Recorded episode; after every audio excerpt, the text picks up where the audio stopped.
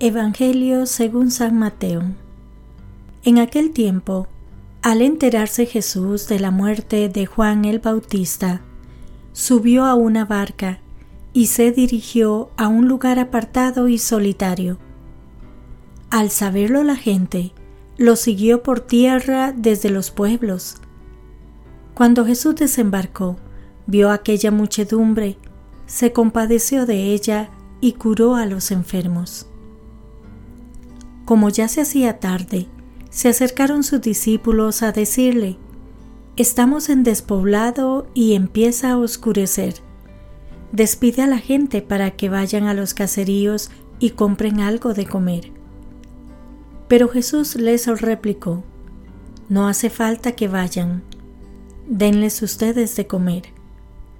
Ellos le contestaron, No tenemos aquí más que cinco panes y dos pescados él les dijo, tráiganmelos. Luego mandó que la gente se sentara sobre el pasto. Tomó los cinco panes y los dos pescados, y mirando al cielo, pronunció una bendición. Partió los panes y se los dio a los discípulos para que los distribuyeran a la gente. Todos comieron hasta saciarse, y con los pedazos que habían sobrado, se llenaron doce canastos. Los que comieron eran unos cinco mil hombres, sin contar a las mujeres y a los niños. Palabra del Señor. Gloria a ti, Señor Jesús. Gloria a ti, Señor Jesús. Reflexión.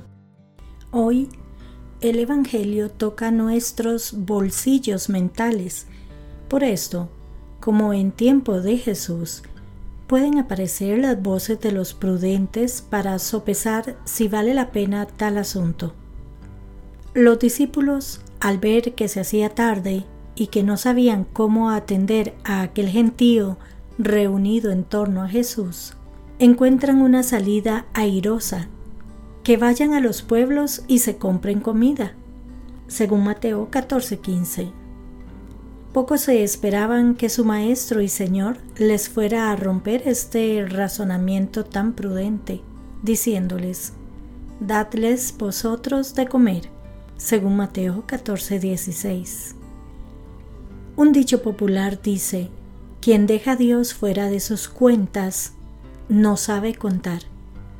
Y es cierto, los discípulos, nosotros tampoco, no sabemos contar porque olvidamos frecuentemente el sumando de mayor importancia, Dios mismo entre nosotros. Los discípulos realizaron bien las cuentas, contaron con exactitud el número de panes y de peces, pero al dividirlos mentalmente entre tanta gente, les salía casi un cero periódico.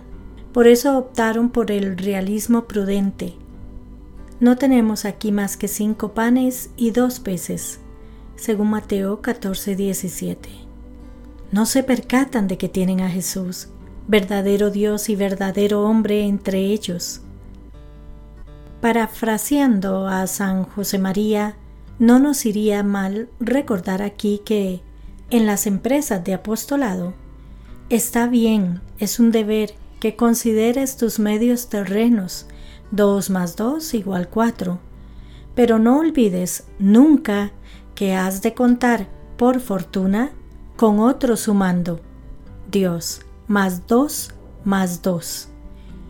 El optimismo cristiano no se fundamenta en la ausencia de dificultades, de resistencias y de errores personales, sino en Dios que nos dice, He aquí que yo estoy con vosotros todos los días hasta el fin del mundo, según Mateo 28:20.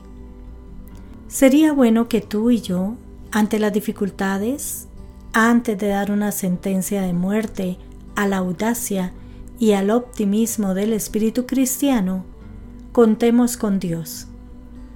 Ojalá que podamos decir con San Francisco aquella genial oración.